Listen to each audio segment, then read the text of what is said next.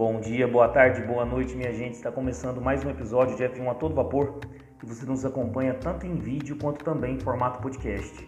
Eu sou o Luiz Fernando e nós estamos no episódio 221 do nosso podcast F1 a todo vapor. E hoje nós vamos falar aí um resumo geral aí de toda a temporada de 2023 da Fórmula 1. Um bate-papo que eu tive com os amigos aí em live, gravado no dia 28 de novembro de 2023. Então fiz um aglomerado aí, um resumão de tudo que aconteceu, dos melhores, dos melhores acontecimentos da temporada de 2023 da Fórmula 1. É, os recordes, a, os recordes do Verstappen, da Red Bull, os melhores destaques, os piores destaques. Então vai lá, coloca uma água para ferver, passa aquele cafezinho e vamos falar de Fórmula 1. E agora a sugestão do Egleison, né? Então vamos falar aí da temporada de 2023 da Fórmula 1, resumo aí. A gente já falou que o RB19 é o carro mais dominante da história aí, com 21 vitórias em 22 etapas. E aí eu vou começar com uma pergunta para os senhores, vou começar com o Vini aqui.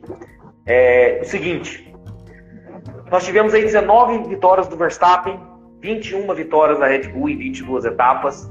Verstappen campeão com muita antecedência, quebrando todos os recordes possíveis. Eu te pergunto, Vinícius, para você, qual foi a maior vitória do Max Verstappen nessa temporada de 2023?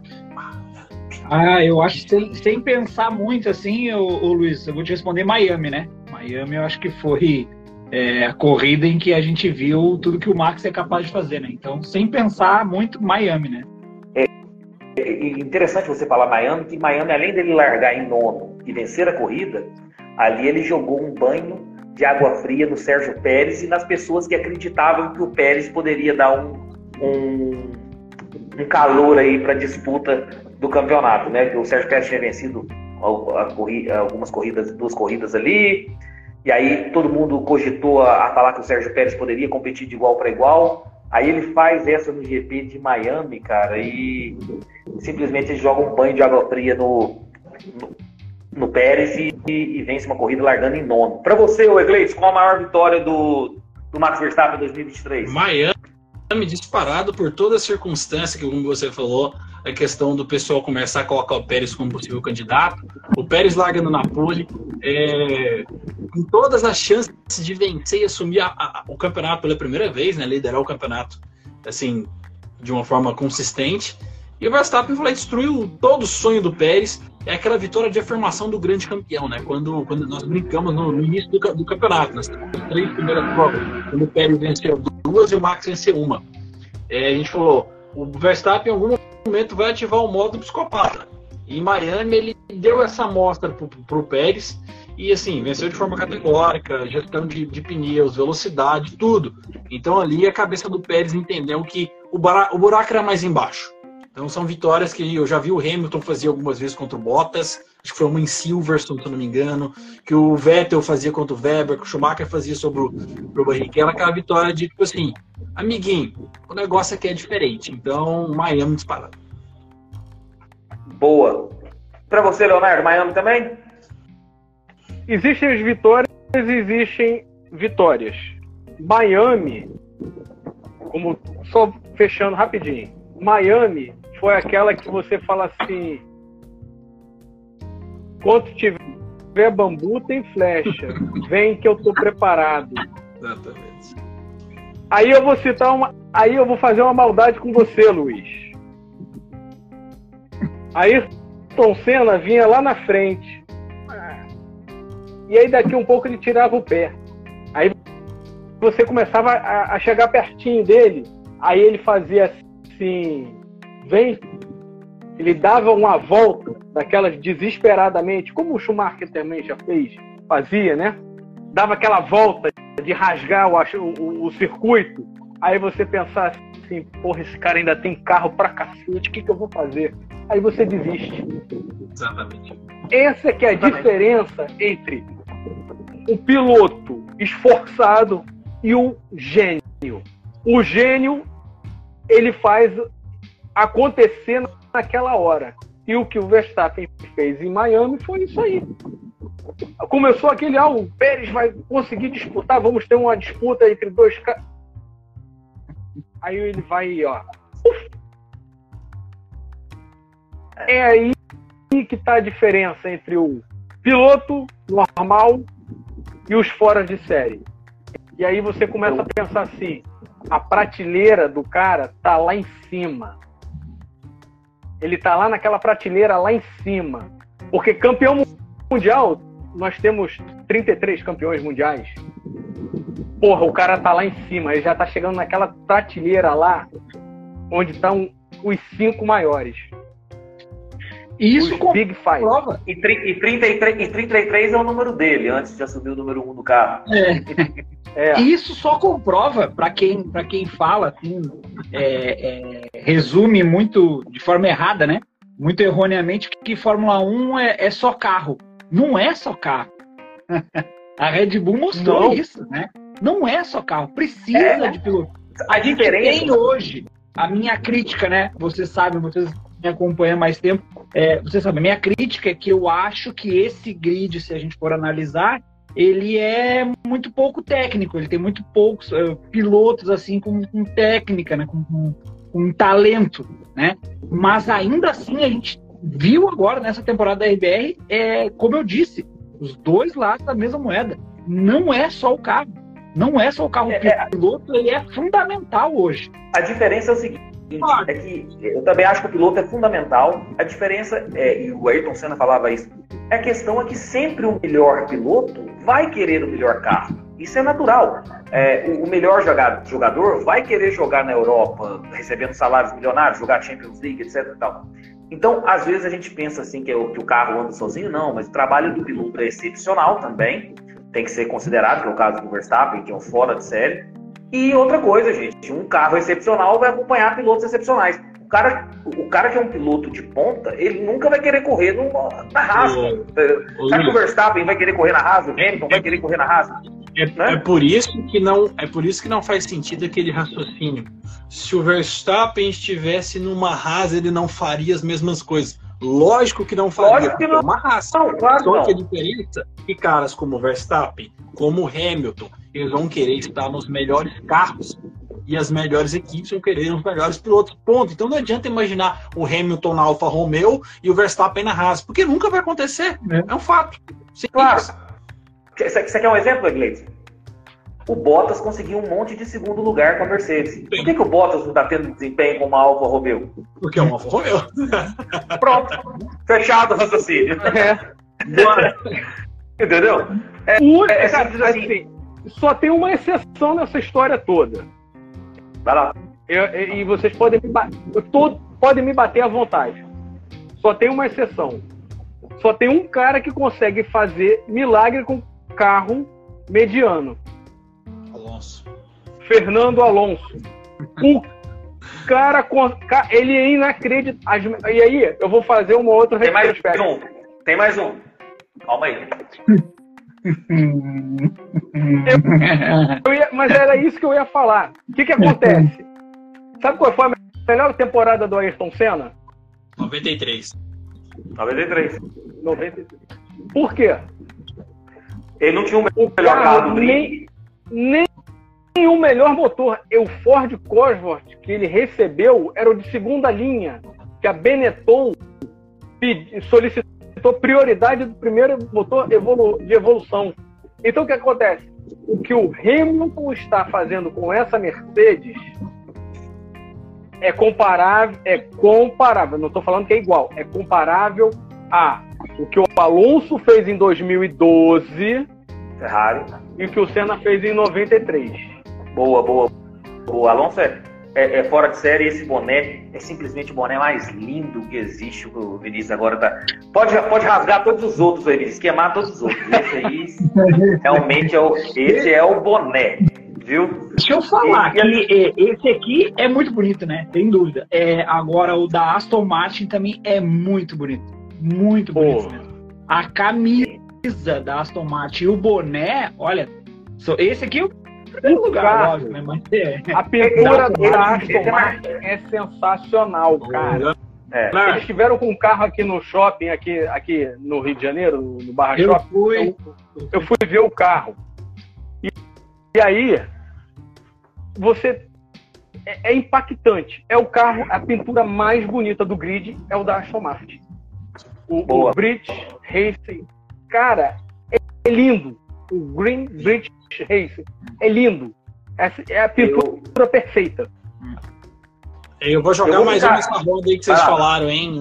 O, Luiz não gosta muito dele, mas eu vou dizer, hein? É, Michael Schumacher, Ferrari de 1997, tá bom? Também.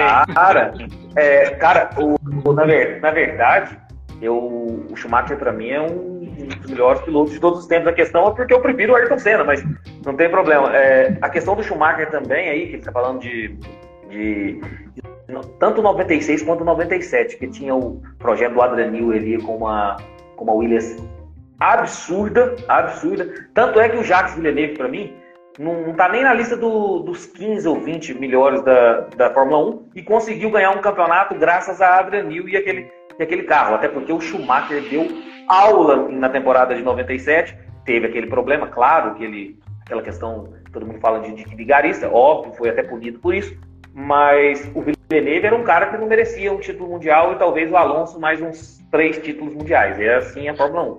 Né? Mas voltando ao Max Verstappen, é, a corrida para mim também foi Miami, claro, mas eu vou dar uma menção honrosa aí para o GP da Hungria, que foi a única pole do Lewis Hamilton no, na temporada. E o Verstappen venceu, além de uma pista de, de travada, de difícil ultrapassagem, o Max Verstappen venceu com simplesmente 33 segundos aí de diferença. Então, assim, a, e estava quase na metade da temporada ali, então ali a gente já tinha o campeão praticamente decretado. Então o GP da Hungria também é uma menção honrosa aí em relação ao, ao Max Verstappen e a temporada de 2023.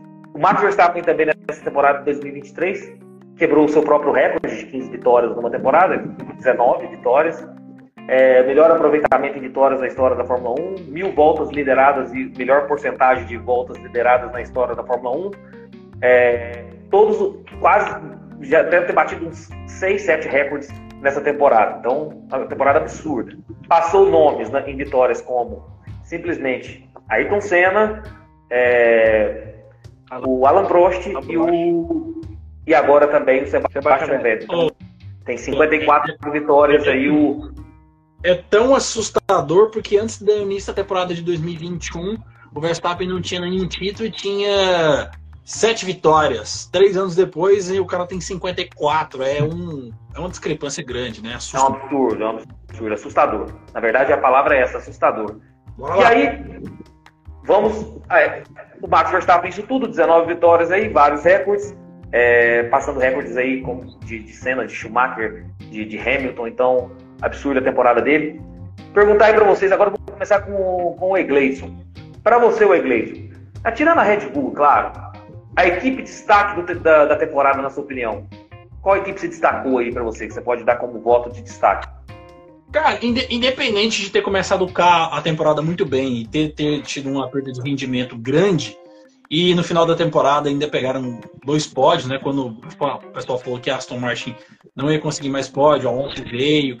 Então eu coloco a Aston Martin como um destaque ainda, é, porque a gente não esperava nada da Aston Martin. Por mais que quem entende, acompanha, sabe que os eram ótimos profissionais, ninguém imaginava que a Aston Martin fosse dar o pulo que eles deram de relação de 2022 para 2023. A McLaren teve uma grande evolução, sem dúvidas, mas como um todo, como equipe, destaque, sem dúvida, foi a Aston Martin das equipes. Porque, assim, ninguém, viu alguém que começou a temporada e falou: Aston Martin vai ter uh, oito pódios, que é o número de pódios que o Alonso pegou. Ninguém falaria isso. Acho que ninguém tem consistência com, com a Aston Martin, talvez no máximo ali na briga por, por pontos com frequência. Então, para mim, entre as equipes, destaque Aston Martin. Excelente. Leonardo, para você. É, eu, vou, eu vou, assim, citar é, devido à juventude da sua dupla de pilotos, eu vou citar a McLaren. Ela, ela começou tropeçando, tropeçando, com muita dificuldade. Eu, eu, eu, sinceramente, eu pensei assim, que loucura que esses caras estão fazendo. O André Stella, eu falei assim, pô, esse cara, ele. E, e, e, você começa a ver o seguinte, que o Lando Norris, ele teve companheiros como Carlos Sainz e Daniel Ricardo, né? Mas mais o, o, Carlos Sainz, que é um cara que é um acertador de carro, e é um cara que trabalha bem esse lance do carro, e ele tem do lado um piloto que o, o, o empresário dele brigou para tirar da, da, da, Alpine porque ele sabia que pô, ó, o Alonso pulou fora, tem problema na Alpine. Ele, o, o Mark Webber fez o quê? Pegou um Piastre, ó, arrumou uma confusão, botou na McLaren. Aí a McLaren começa mal. A McLaren começou mal. Eu falei, porra, cara. E aí você começa a pensar, porra, o cara saiu da Alpine, que ele assumiu o lugar do Alonso, vai para a McLaren, a McLaren tá uma, uma draga. Vem o pulo. Ele não tem gestão de corrida ainda. Porque uma temporada brincando de simulador e testando carro de duas temporadas atrás é uma coisa. Você tá lá batendo roda e todo fazendo Q1, Q2, Q3, TL1, TL2, TL3. Isso, você parado, você perde esse feeling, esse time. E o Piastri começou a mostrar esse time quando ele começou a ter a melhora do equipamento mesmo a equipe dando prioridade para o Lando Norris. Então, o, o meu destaque agora vai ser para a McLaren, que ela conseguiu se reinventar dentro desse limite orçamentário da Fórmula 1. Porque antes, quando não tinha limite, você, ah, o carro nasceu mal, você pega, rasga aquele projeto, bota um novo no meio da temporada e vai embora. Não, eles tiveram que pegar aquele carro ali e fazer ele andar. E foi o que aconteceu. É, eu vou ficar com a McLaren também. Essa é a minha análise. A McLaren conseguiu se reinventar dentro do teto orçamentário e com, dois jovens pilotos. É, é aí que está o grande lance. Um piloto de primeira temporada. Aí você vai falar, mas o Norris está na, na, na Fórmula. Olha só, eles chegam cedo demais eles chegam jovens demais na, na categoria. Então, a maturação de um e de outro leva um tempo. Às vezes você atinge a tua maturidade como piloto com 23 anos. O outro vai chegar com 27, 28. Então, quer dizer, a dupla da McLaren é muito jovem. Eu, eu é muito jovem. Então, o meu destaque vai ser a McLaren. Eu vou falar a McLaren, mas como a McLaren é algo que eu já esperava. A Aston Martin eu não esperava, a Aston também. É, eu vou, eu vou voltar na McLaren também, vou seguir o Leonardo aí por um motivo, Iglesias. A gente sempre, quando a gente está fazendo live, a gente já faz live há muito tempo, a gente sempre viu a McLaren como uma potência inicial na primeira metade da temporada e depois ela caía. Lembra as lives que a gente fazia? Que a gente sempre comentava isso? E dessa vez foi o contrário, Iglesias. Dessa vez ela começou mediana, e ela começou a render na segunda parte da temporada. E o Piastri, quando entendeu o carro para mim, fez uma temporada absurda, igualando aí tempos de, do Lando Norris, que já tem uma certa bagagem de experiência, é um piloto muito bom. E eu, eu, sempre apostei muito no Piastri. Eu também vou ficar com a McLaren por conta disso. Essa evolução que ela teve gradativamente aí na, na, durante a temporada de 2023. Mas é bom o seu voto também, Aston Martin, McLaren. É, eu vou ficar com a McLaren junto com o Leonardo. Vinícius, para você, equipe de destaque da temporada de 2023. Para mim é Aston Martin, né? É, visto que o Vettel deixou a, a, a escuderia ano passado, o Stroll não é um piloto acertador de carro, ou seja, tinha um projeto totalmente novo para esse ano. O Alonso abraçou esse projeto, né? viu no papel que era o projeto, que ele estava na Alpine ainda ano passado, né? É, abraçou esse projeto e o grande pai, é, se a gente pode chamar assim, é, o cara que, que, que, assinou embaixo desse desenvolvimento da, da Aston Martin foi o, Fernando Alonso, né? Então, assim, para uma equipe que não que, que não tem um piloto, porque o Stroll a gente é, realmente está abaixo da crítica, né? É, então, onde você tem um piloto que não contribui em nada, e você pega um Fernando Alonso, do auge da experiência dele, né, saindo de uma Alpine, que quer queira, quer não estava organizada, estava mais organizada do que a Aston Martin, e ele leva a Aston Martin nesse patamar para a gente chegar numa equipe é, relativamente nova, né, no grid da Fórmula 1, e a gente cogitar ela estar entre, e a gente já, e a gente já falou aqui durante o ano, é, eu, o Egleidson, tu também, Luiz, sobre a Aston Martin ser a segunda força. A Aston Martin foi a segunda força durante é, uma certa parte do, do, do, campeonato. Então, assim, por ter esse, esse, é, esse fator de ser nova, de não ter um desenvolvimento a longo prazo, coisa que a McLaren tem, né? É, eu, eu, meu voto vai para Aston Martin. É, excelente voto também. Desempate, hein, pessoal? Dê a opinião de vocês aí. Nós ficamos dois votos para para McLaren e dois votos para Aston Martin. Então, Vinícius, já começando com você agora, nós falamos da equipe destaque. A equipe decepção para você da temporada. Ah, é. Eu, eu, eu respondendo objetivamente, é a Haas para mim. Né? Por que, que é a Haas? Né? Porque eu, eu já falei disso, né? O, o Leonardo Edson sabe muito bem disso, tu também, Luiz, a gente já conversou aqui sobre isso, né? É, é uma equipe que não tá lá pelo esporte, né? E isso é lamentável. Aí o pessoal pode dizer assim, ah, mas todos lá estão para ganhar dinheiro. Ok, todos estão para ganhar dinheiro, ninguém está lá para brincar. Mas a, a Haas, ela está única e exclusivamente para isso, né? O pitwall da Haas, eu, eu que critiquei tanto antes de ver, né, pessoalmente, agora quando a gente teve a oportunidade de estar lá, é, realmente eu, eu falei que era de Stock Car e eu quero corrigir aqui, pedir desculpas, porque o, o, o pitwall da, da Stock Car é muito mais bonito do que o da Haas, sabe? E a gente está falando da principal categoria do automobilismo, da categoria que tem mais é, é, é glamour, tem mais pompa e circunstância então, assim, a gente vê uma equipe como a Haas é decepcionante.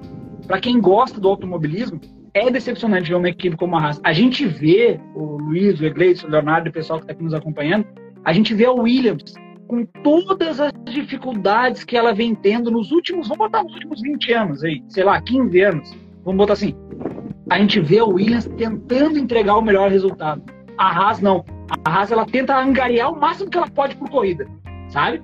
É, a, a Haas, e eu, eu, digo isso como decepção, não só desse ano, dos últimos anos para cá, porque eu fui um torcedor da Haas. Eu pensei assim, poxa vida, vai entrar uma equipe americana, a Liberty é americana, ou seja, a gente vai ter uma, uma, uma equipe que vai botar fogo e vai fazer um salseiro nesse campeonato. Né? não, a gente viu a Haas aí, é, quem viu o Drive to Survive, né, acompanhou um pouco, a gente vê que a cada batida do, do Mick Schumacher, o, o, Gini, o, o Binder Stein ligava pro Gini Haas, né? Ah, então, a asa é 100 mil, é, o, o, o, motor aqui é, é, mais 200 mil e tal. Cara, não é assim que se faz Fórmula 1, né? Fórmula 1 não é desse jeito. Então, para mim, decepção é a Haas, sem dúvida. Boa. E ó, só na questão da equipe de destaque, a Michelle desempatou aqui com a McLaren. Então, é, temos três votos. Se alguém tiver mais votos aí da equipe de destaque, coloque aí pra gente. Ela ficou na decepção com a Haas também. Eu entendo completamente os argumentos. E, só que eu, eu não espero nada mais do que isso da Haas. Então, por isso que eu não vou votar nela. Porque da Haas eu já espero todos esses argumentos que o Vinícius lançou. Eu vou ficar com a Alpine como equipe de decepção, porque eu esperava muito dessa dupla francesa, numa equipe francesa, com aquela questão de do, aquela o chefe de equipe e pressionando os pilotos. Você tem que entregar resultado. A gente investiu, a gente colocou muito dinheiro nesse projeto e Alpine uma decepção com 120 pontos apenas em sexto lugar. E tendo Gasly, Ocon, que para mim são pilotos bons. Então todo esse casamento da equipe francesa com, com os pilotos franceses, muito investimento, eu acho que eu vou ficar com a Alpine como a, equipe decepção. Para você, Leonardo, a equipe decepção da temporada. Luiz, é, a Alpine me fez lembrar a Renault no começo dos anos 80. Alan Prost. Dois Alan Prost e, e René Arnoux. Arnoux. Aquele motorzão turbo que ela implementou em 77, veio com aquele pneu slick radial, porra, e não dava e o carro não dava liga. E, e, e tem um detalhe que passa despercebido, mas eu vou fazer um apanhado da e o motor menos potente do grid, tá? É o da Alpine. Sim. Só que tem um detalhe que passa despercebido pela maioria dos fãs da categoria e que agora você vai entender por quê. O departamento de competição da Alpine estava trabalhando no desenvolvimento do seu Hypercar para o WEC para 2024. Então eles largaram de mão o departamento da F1 e focou tudo no Fio WEC. O foco da Alpine em 23 foi o quê? Vamos terminar do jeito que der e, e, e, e, e olha que o Gasly e o Ocon eles se bicam, tá? E eles conseguiram manter uma regularidade respeitosa. Então o que acontece? A Alpine é uma decepção? É. Porque olha só, você tem. Você não consegue gerir uma equipe de Fórmula 1 e você tem um projeto gigantesco numa categoria irmã. Então o que acontece? Você vai faltar recurso. Você vai faltar. O motor da. da, da, da, da, da, não, da Alpine, não dá para distribuir bem para todas as categorias. Né? Não dá. Ele o, o, o motor da Alpine para o FIOEC é um V6. Eles pegaram os engenheiros de construção de motores da Fórmula 1, é esse o motor, é esse aqui, e pegou, bota todo mundo para a fábrica da Signatec para desenvolver o, o, LM, o LMDH, entendeu? Agora, o ano que vem, não. O ano que vem, o projeto já está fluindo, o projeto já vai ser lançado, já vai ser homologado, volta todo mundo para a Fórmula 1. Porra, você jogou essa patada no lixo. Isso é uma decepção. A Haas, a Haas é aquilo ali e não vai sair daquilo ali. A Haas é, o chassi da Dallara, comprou o câmbio, o motor Ferrari, tem que casar no chassi da Lara e, meu amigo, enquanto Huckenberg Magnussen da vida estiver injetando uma grana forte de seus patrocinadores, eles vão ficando por lá mesmo.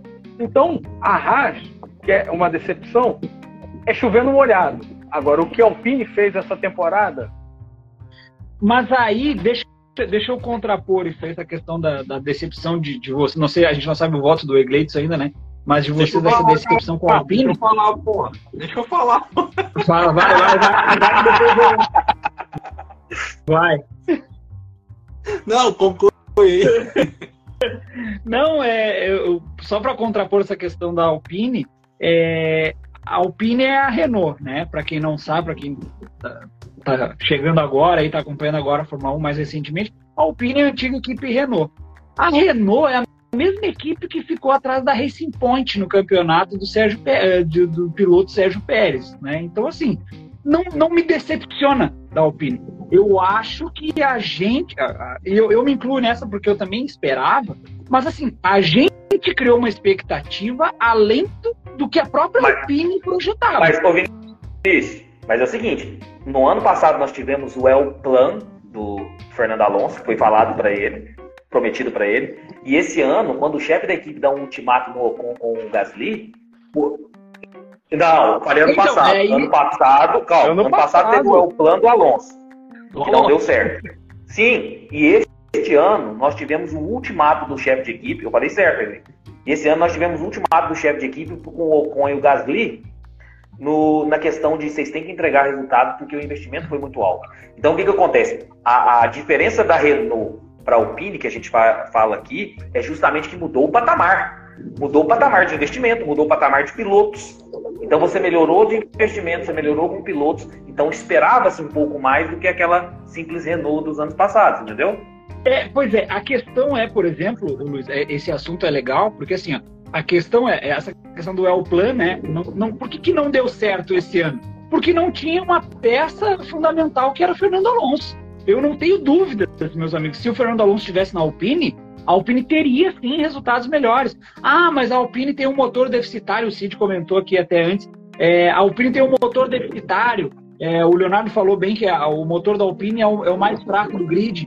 Mas, meus amigos, quem tem Fernando Alonso, a gente já viu, é chuveiro molhado, né? Como o Luiz fala, é, a gente falar do que o Fernando Alonso é capaz. Então, assim, é, é, eu acho que a, a gente depositou muita é, é, é, expectativa em cima de uma equipe que não tinha. É lógico que eles vão ter um acréscimo de, de, de orçamento de um ano para o outro, de investimento, mas assim, como eu disse, se a gente voltar no tempo um pouquinho e perceber que a Renault já ficou atrás da Racing Point no campeonato, tendo Daniel Ricardo e, e, e Esteban Ocon né, na equipe, é, cara, a gente vê que a, a Alpine ela vem num linear, ela não, ela não ditou muito. O que acontece é que a mesma coisa aconteceu no início do ano, quando o Alonso trocou a Alpine pela Aston Martin, o hype, né, a expectativa ela vai lá em cima, né? E aí a gente vindo agora com uma equipe francesa, com pilotos franceses, a gente remete ali, vem, vem logo na lembrança o professor, né, o Alan Prost, a gente acha que a equipe vai dar um salto.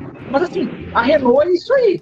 Né? Quando a gente fala de Alpine, a Renault é isso aí. Mas como eu disse, a gente não veio do voto do Egleides, mas vai aí, Egleides. Vai lá, Egleides, seu voto. vocês falam demais, cara. Bom. Ah, calma aí, só um minutinho, antes do Egleides dar o voto. Essa questão da gente fazer esse episódio um pouquinho mais recheado, falando de Abu Dhabi primeiro, para depois fazer um resumo da temporada na terça-feira, foi ideia de quem, Vinícius? Foi ideia desse, desse cara aqui, ó. Ó, aqui, ó. Então vai lá, meu filho, dá, dá seu voto. Tá, tá longo.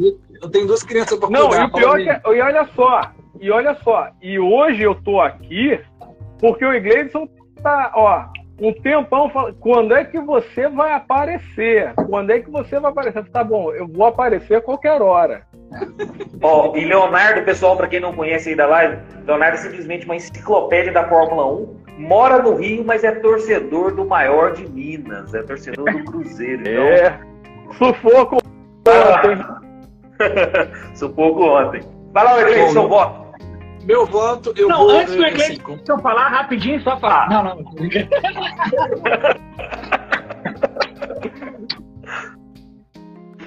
não, eu vou por expectativa. Eu falei que a equipe. É, eu não esperava nada da Aston Martin, a Aston Martin entregou muito mais do que eu esperava. Então, seguindo a mesma linha de raciocínio, o, o meu voto de excepção é a Mercedes. Porque a Mercedes terminou a temporada prometendo um monte de coisa, que ia voltar a brigar pro campeonato, e sei lá o que, que vai chegar, vamos brigar. Começou o ano na mesma tocada do que foi. Não, vamos mudar o conceito, vamos colocar. O problema no side pod, agora foi a cor. Aí voltou com um carro preto, quem sabe que foi por questão de peso, não tinha nada a ver. E aí o carro draga, não, vamos colocar side pod, ou seja, a Mercedes foi prometendo, prometendo, prometendo, prometendo, e no fim das contas terminou a temporada pior do que o ano passado em termos de resultados lineares. Teve menos pódios do que 2022, não venceu nenhuma corrida e fez uma pole position. Ok, ano passado eles foram um terceiro no campeonato, esse ano eles foram um segundo, mas muito por causa de seus pilotos. Então a Mercedes continuou entregando, prometendo um monte de coisa e chegou ao final da temporada sem entender o seu carro. A Mercedes passou 21 provas do ano passado, 22 provas esse ano e até hoje, em dois anos, não entende o seu carro e no ano que vem vai começar um projeto do zero. Então a decepção, ao meu ver, é a Mercedes pelo apanhado das coisas. Ficaram prometendo, Toto Wolff falando projeto, coisa, né? que vamos pegar os caras da frente, que vamos chegar, e no fim das contas a Mercedes falou, falou, falou, falou, falou e não fez nada. Essa é a verdade. Excelente voto para você ver, gente. Nós tivemos o voto na Haas, na Alpine e na Mercedes, mostrando aí a divergência de opiniões. Dei o voto de vocês aí também que a gente menciona aqui. A Michelle até inclusive falou que você vai fazer o Cid chorar, o Iglesias, com esse voto aí da equipe de decepção da com a Mercedes. O Cid sabe que no fim... É, só, só complementando uma coisa. É, eu não tenho raiva da Mercedes, porque alguns mercedistas acham. É porque a realidade é o seguinte: hoje a Mercedes não é mais a equipe referência. O pessoal fica assim, mas a Mercedes vai voltar porque venceu oito campeonatos. A McLaren tem mais campeonatos que a Mercedes, a Ferrari tem. Toda equipe chega um período que as coisas azedam. Tem equipe que. Eh, vai demorar dois anos para voltar, tem equipe que demora cinco, tem equipe que demora dez, tem equipe que nunca volta. A Mercedes a gente vai saber com o decorrer do tempo. Então, a turma da Mercedes está muito presa no que aconteceu até 2021. É outro regulamento, outros carros, outra história. A Mercedes pode ser competitiva em 2026 ou em 2030. Não dá para saber. E é aí que entra uma questão interessante, sei que o Gleison puxou esse assunto da, da Mercedes, né? É justamente isso. O pessoal diz assim, ah, mas é a arrogância da Mercedes ter insistido no projeto. Não é arrogância, meus amigos. A Mercedes errou. Ela errou. A questão é justamente essa. Todas as outras equipes erram. A gente fala aqui que a Ferrari erra. Quando a Red Bull erra, a gente fala que a Red Bull erra. A McLaren erra. A Aston Martin... E só a Mercedes é soberba. Só ela que não erra. Ela não erra, ela foi soberba. Não! Eu vou, botar, eu, eu, vou botar uma pilha no Luiz. É tipo aqueles, aqueles torcedores que não são Luiz, que falam assim: não, o Senna não errava, ele desconcentrava.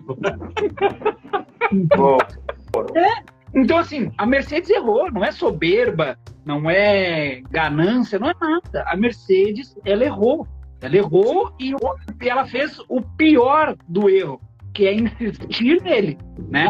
Então, assim, não foi arrogância, foi erro. Ela errou, é, pronto. É, na verdade, na verdade. Ela fez um Frankenstein. Ela tentou consertar o Frankenstein que ela construiu. Na, na ela, verdade, conseguiu, ela conseguiu piorar o que já era ruim. Isso é, é, a questão é que, por exemplo, assim, ó, o que, que o pessoal da Mercedes faz, que nem o Egleison tá falando? O pessoal coloca a Mercedes num patamar que ela já não tá mais hoje, né? Dizer assim, não, a Mercedes foi arrogante, como se a Mercedes ainda tivesse hoje, 2000, a gente fala hoje, 2023, né? 2022, 2023. É, hoje a Mercedes não está nesse patamar dizer assim, ó, não, eu fui arrogante, mas eu consigo corrigir. Não, a Mercedes errou. E por ela ter errado e persistido no erro, ela desceu de patamar. Na, na, é, na, na verdade, vou lembrar um fato aqui. Eu vou lembrar um, um fato aqui. Pode falar. É, tava numa live, Luiz, Iglesias e o Kevin. Aí né, na, na, é, é, era 21. A live foi em 21. E, e é, o regulamento ainda pairava aquele regulamento de motores. Aí o Gleidson vira e se fala assim: vocês estão esquecendo que devido ao problema da Covid-19, eles demoraram a lançar o projeto o projeto que vai vir aí do próximo regulamento é de aerodinâmica e o Adrian Newey recebeu mais um ano, mais uma temporada para estudar o regulamento. Aí passou a live, estávamos conversando num grupo. Aí eu falei assim: é, eu acho que a Mercedes está perdendo muito tempo no desenvolvimento do carro para 22. Aí o Iglesias falou assim: eu falei numa live com o Luiz e com o Kevin, deram mais uma temporada para o Adrian Newey ler o regulamento, porque olha só, quando eles sentam para elaborar o regulamento, é, tem todo tipo de entendimento e tem todo tipo de brecha. Quando foi no regulamento de motores híbridos, lá que começou em 14, quem pegou aquele, aquele regulamento e sabe fazer motor muito bem é a Mercedes e a Ferrari. Óbvio. A Mercedes leu, opa, peraí, isso aqui eu já tenho. Isso aqui eu já tô. Pô, isso aqui é batata. Tanto que fez aquele, ah, aqueles canhões. A linha, a linha de pesquisa da Mercedes sobre motores híbridos já vinha sendo feita há cinco anos atrás. Eles já estavam estudando motores híbridos há muito tempo. Porque eles tinham um regulamento na mão. Então, quer dizer, você pega um cara que sabe fazer diferença na, na, na, na aerodinâmica e conseguiu um motor, casar um motor com a aerodinâmica dele, aí, porra, o cara vai voar. E aí foi que eu eu tô falando. O Igleidson, numa dessas lives, falou: a, a, a Covid-19 deu uma temporada para Adrian Newey fazer o canhão que ele fez em 22. É. Eu, eu tenho E, e assim, quer dizer, ah, na, na, e não, e tem, tem uma outra live que eu quero mencionar com a Iglesias, ele vai se lembrar, que é o seguinte: quando a gente falou da Mercedes aqui em relação ao projeto de carro, a Mercedes sabia que estava atrás da Red Bull por causa desse mau planejamento. E aí, quando ela foi fazer essa questão do side pod, zero pod, eu com a Iglesias nós mencionamos na live o seguinte: a Mercedes estava dando um all-in, igual no poker. O all-in era o uhum. seguinte: ou a gente ganha tudo isso sozinha, ou a gente vai ser uma decepção. Porque eles não tinham um projeto para a altura do, da Red Bull, foi inventando a, as questões de zero pod, de side pod reduzido, para tentar ganhar sozinha. E não deu certo.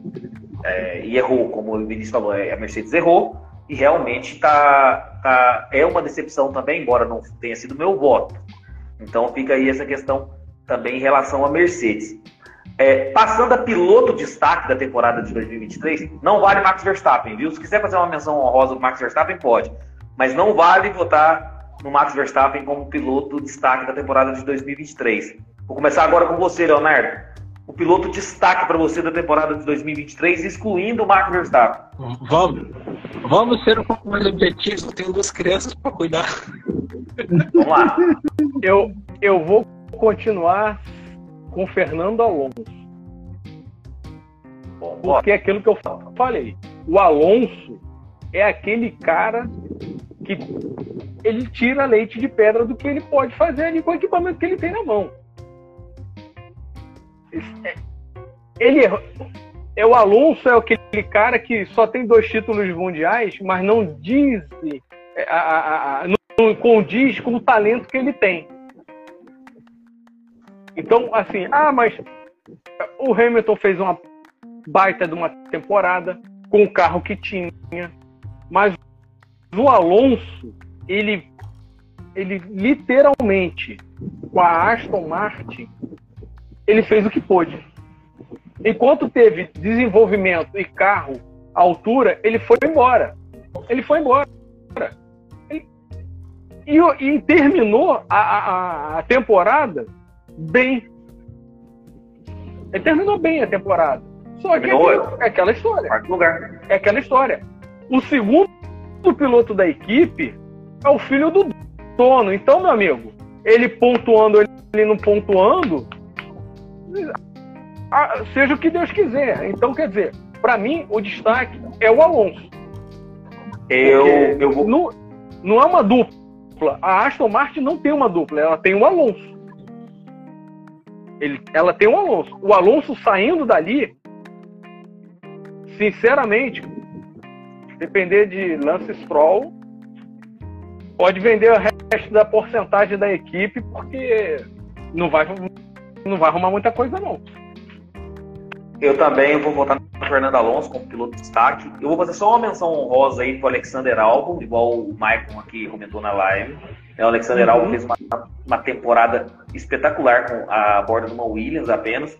Então vou, vou, vou dar um, uma menção honrosa para o Alexander Albon, embora o meu voto seja do Fernando Alonso também. E uma menção honrosa para mim para o Piastri também, pelo que fez principalmente na segunda metade da temporada. O Piastri, é, como novato aí, realmente ele foi impecável na segunda metade da temporada. Então, menção honrosa do Piastri para o álbum. Piloto destaque para mim também dessa temporada, Fernando Alonso. Para você, Vinícius? É, eu vou, eu vou ficar com o Piastri. Para mim, eu acho que foi o, o, piloto, por ele ter sido um, um rookie, né, um iniciante na, na, na Fórmula 1. É, começou cambaleando, como é o normal, né, de qualquer rookie, só que a gente, quando a gente fala de um piloto iniciante, né, a gente fala é, de pelo menos um ano para se adaptar, né? A gente vê aí o Pérez reclamando até hoje do carro, que é difícil de guiar, que não sei o que, tá, tá, tá. Vem um cara como o Piastri e simplesmente em menos de seis meses ele domina esse touro aí que é a McLaren, dominou e a gente viu ele andando na mesma batida do Norris. Por vezes largou e chegou na frente do Norris. Então, assim, é, a gente vê é, que nem eu, eu, falei outras vezes, né? O, o Norris, que não estava acostumado a largar nessa galera da frente lá, junto com o Max, com o Leclerc, com o Hamilton. O Piastri não sentiu nada disso. Ele largou muitas vezes lá em terceiro, quarto, e não sentiu nada disso, sabe? Não sentiu pressão nenhuma. Podia ser Max, podia ser Hamilton, ele não queria saber, ele ia para cima. Poderia não ter a melhor máquina, como não tinha, mas para mim, por ser iniciante, por estar na mesma batida que o, que o, que o seu colega, por ter ganho uma prova antes do seu colega, que já está há vários anos na, na McLaren, para mim o voto de, de piloto de destaque do ano é Oscar Piastri. É, inclusive o Michael até mencionou que o Piastri vai ganhar uma corrida antes do Lando Norris. Pode acontecer isso mesmo, Michael. Você está coberto de razão. Wegley, o seu voto de piloto destaque da temporada de 2023? Eu fiquei entre esses três que a gente falou: Piastri, Albon, mas eu vou com o Alonso, porque o Alonso. É, o que pôde entregar com o equipamento ele entregou. Foi o, foi o piloto com mais pódios, tirando os carros da Red Bull. O Alonso teve oito pódios, o Pérez teve nove, o Verstappen 21 pódios. É, e basicamente eu vou concordar com o Leonardo. O, o Alonso correu sozinho durante a temporada. Russell tem, tinha um Hamilton solado. Tudo bem que o Hamilton fez uma temporada melhor. Mas tinha um, um parâmetro né, ali dos carros da ponta. O Norris tinha o Piastri. É, uma, é, tirando Red Bull, né, que o Pérez não serve de parâmetro. Então, esses três carros aí tinham um, uma dupla forte. O Alonso basicamente conseguiu somar uma quantidade incrivelmente expressiva de pontos na minha opinião, fez as duas melhores ultrapassagens do ano, que foi aquela no Hamilton, no Bahrein, e a que ele fez no Pérez, em Interlagos. Então, no, no conjunto da obra, é, o destaque é o jovem Alonso, sem sombra de dúvidas. E e sem contar que o Alonso, até no final da temporada, não sei se foi México, Brasil ou Estados Unidos, ele vinha colocando o carro todas as etapas Sim. do Q3. Todas, todas, Sim, todas. Então, assim, é, é um absurdo o que o Alonso fez nessa temporada. Tirando o Verstappen, se não me engano, o piloto que mais foram o Q3 foi o Verstappen, o Hamilton e o Alonso. Verstappen Os três pilotos que mais foram o Q3. Sim. Até o o Cid até falou que o Piastri é um grande piloto e pode, vai, pra, na opinião dele, vai ser o adversário futuro aí pro pro, pro Max Verstappen.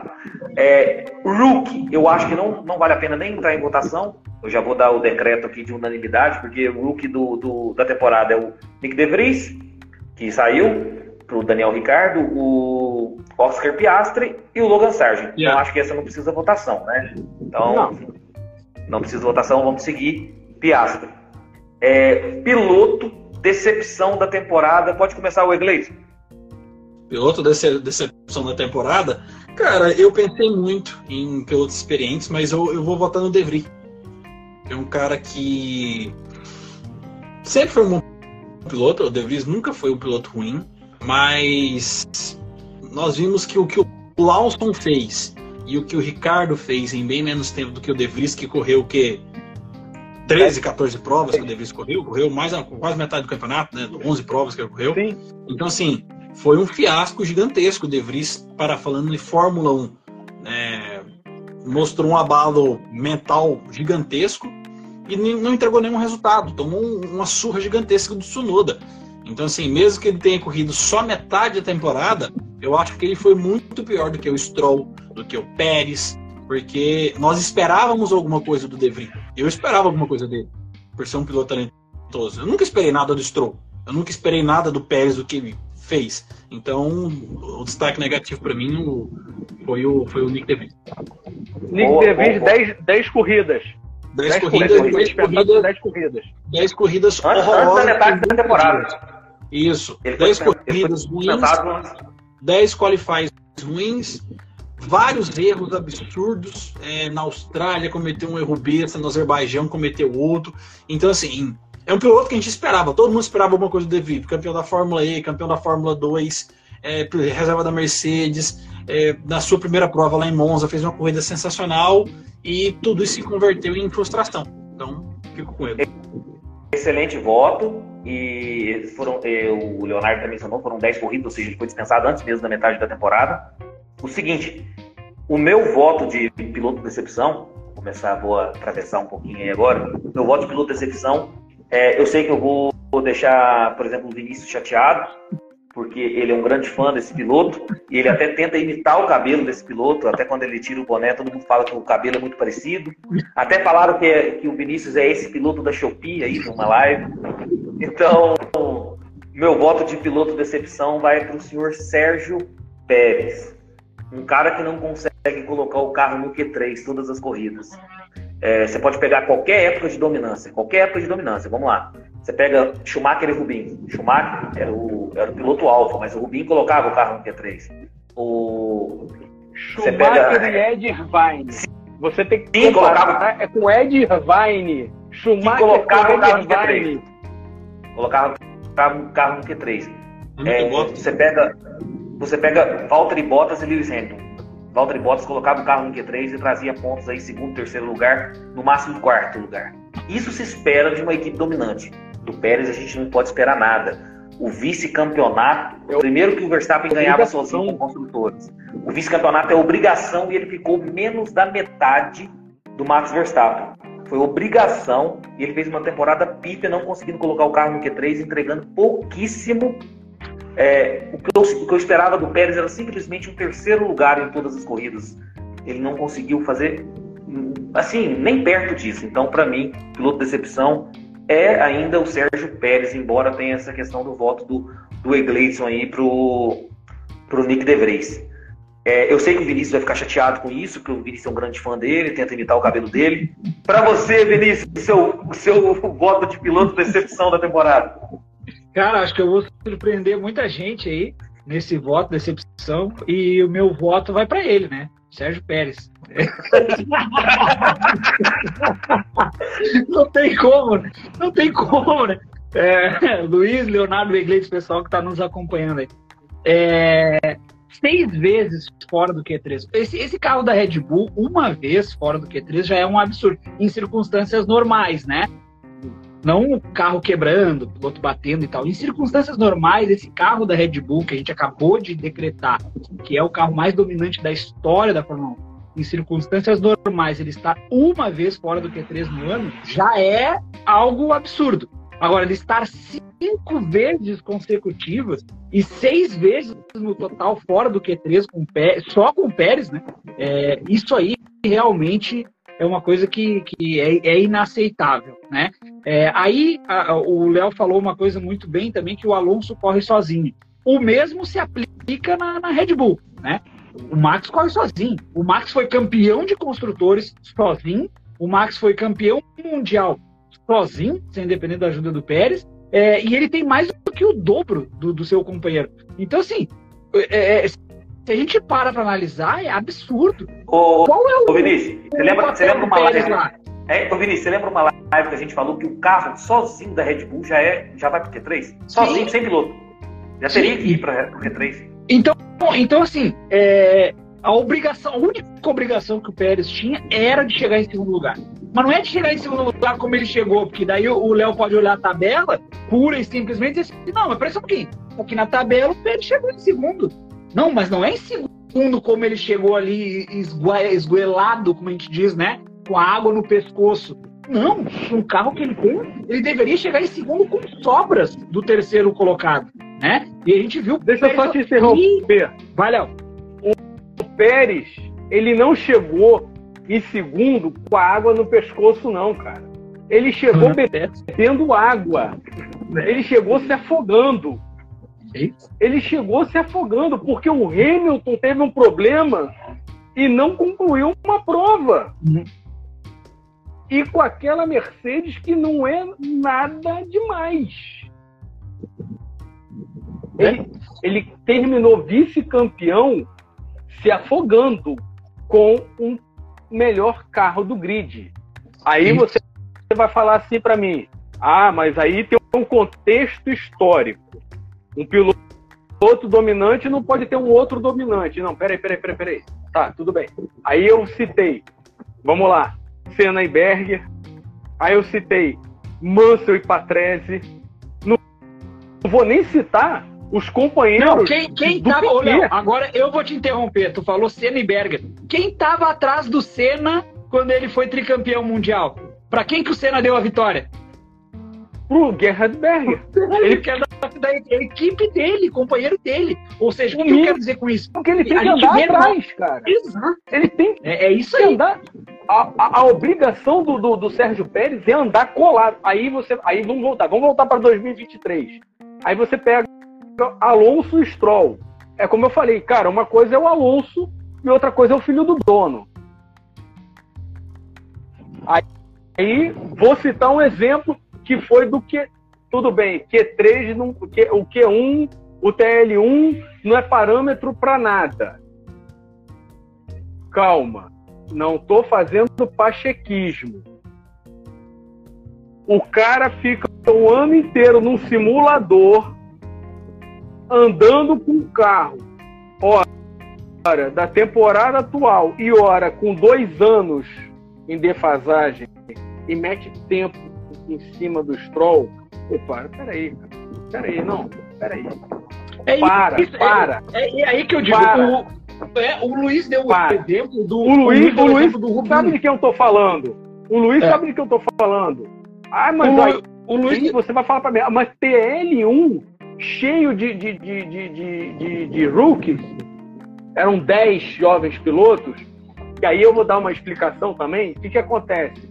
São 10 jovens pilotos, eles, seguram o giro do motor.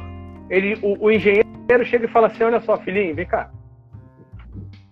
É, se você bater, você pode tomar uma pontuação na sua superlicença. Isso a transmissão não fala. Aí parece que o cara é roda presa, o cara é ruim. Não, o cara não é ruim. Ó, o Iglesias tá avisando que não consegue voltar. O cara não é ruim. Existe. O engenheiro chega para esse jovem piloto e fala assim: Olha só, filho, eu vou te dar o pneu X para você dar voltas. Por quê? Tem muito jovem piloto que está na Fórmula 2 e ainda não chegou na superlicença. Então ele precisa de quilometragem no TL, tá? E cada, cada 100 quilômetros ou um pouco mais, ele ganha um ponto para a superlicença dele. Foi o que aconteceu com o piloto argentino que você citou hoje, né, Gleidson? Ele conseguiu os, o cola piroca. Ele conseguiu a pontuação para a superlicença dele. Por quê? Ele deu as voltas necessárias, ele cumpriu a quilometragem para ele conseguir a superlicença. Ponto. Então, pessoal, entenda. É, TL1, um jovem piloto, ele não entra naquela vontade assim, ah, vou arregaçar o carro. Não vai fazer aquilo que eu quero. Aí você fala, mas o Patrício Howard, o Pato Howard, ele é um cara que já corre na Fórmula. Tá, tudo bem, o carro da Fórmula Indy é um modelo, é, uma, é, um, é um, um, um tanque que nem direção hidráulica tem, é um tanque de guerra, e o cara chega lá no Fórmula 1, por mais que ele ande lá no, no na coleção do Zac Brown, ele vai chegar lá e fala assim: olha só, você pegou a sua superlicença, se você der uma porrada aqui, tu toma um ponto, dois pontos da sua superlicença. E aí? Então, é, é isso que a galera também tem que entender. Aí você. Ô, volta... Leonardo, tem outra coisa também. Eu sempre falo isso em todas as lives. Fórmula 1 é Fórmula 1, gente. É, a, Porra, é, a, a, a maior tecnologia. Principal. É a categoria principal do automobilismo. É, as pesquisas e as inovações são todas para elas. Aí o Egleitson até que é, acompanha muita categoria, fala, ah, já não é mais assim, porque não, não, adianta, gente. O peso da Fórmula 1 é diferente, tanto é que eu fiz do canal F1 a todo vapor. O Iglesias tem o Somos Fórmula 1. A gente, é, é, por mais que a gente possa acompanhar outra categoria, a principal categoria do automobilismo, o maior charme, os maiores investimentos, o maior business é a Fórmula 1. Então, até um cara correndo em Indy pode estar tá correndo num carro que faz 450 km por hora. Quando você senta num carro da Fórmula 1, é diferente, tem uma pressão diferente. É. Ela é assim, ó, é, é, com relação a glamour, né? É onde os pilotos querem estar. Com relação a glamour, né? É como você jogar num clube, é como você jogar num clube e você, você quer jogar na seleção, né? Ah, mas eu nunca fui convocado, eu jogo no Real Madrid. Ok, beleza, é praticamente uma seleção, mas não é uma seleção de fato. Né? Então, tipo assim, o sonho de todos os caras que estão jogando no Real Madrid ô, é jogar na sua seleção. Resumindo, Copa do Mundo. Você é pode isso. jogar China, você pode jogar Campeonato é. Espanhol, você pode jogar Brasileirão. É Copa do Mundo é Copa do Mundo. É isso. Tá me entendendo? É isso. Então, tipo assim, você pode dizer que os salários da Fórmula Indy são tão ou mais até atrativos do que a própria Fórmula 1. Ok, essas circunstâncias, tudo, tudo certo. Mas questão de sentimento do piloto, os caras querem estar na Fórmula 1 Os caras querem estar. Não, não é à toa que a gente vê o quê? Grande parte dos pilotos que saem da Fórmula 1 vão para a Fórmula Indy. Mas o inverso não é verdadeiro. Não, né? é verdadeiro. Não. Então, é, aí a gente pode ter essa noção de que os caras querem ir para a Fórmula 1. Claro. E depois que o cara realiza o sonho dele de estar na Fórmula 1, aí o cara vai para a Indy, né? Claro. Eu vejo, eu, eu vejo, para concluir, eu vejo muita página falando ah, porque a categoria assim agora está crescendo, porque a categoria assim está assado, está crescendo, e tudo bem, eu respeito, eu gosto de automobilismo, gosto de outras categorias, mas até agora, 2028 do 11 de 2023, nada se compara à Fórmula 1. Nada se compara à Fórmula 1. Infelizmente. Pode ter mais disputa, pode ter oval, pode ter o que for. Fórmula 1, o charme é diferente, o glamour é diferente. Por isso que eu criei, criei a página F1 a todo vapor, não foi é, Stock Car a todo vapor, não foi uhum. é, Índia a todo vapor, entendeu? Uhum. Ô, ô, ô, Leonardo, e voltando aí, seu piloto decepção?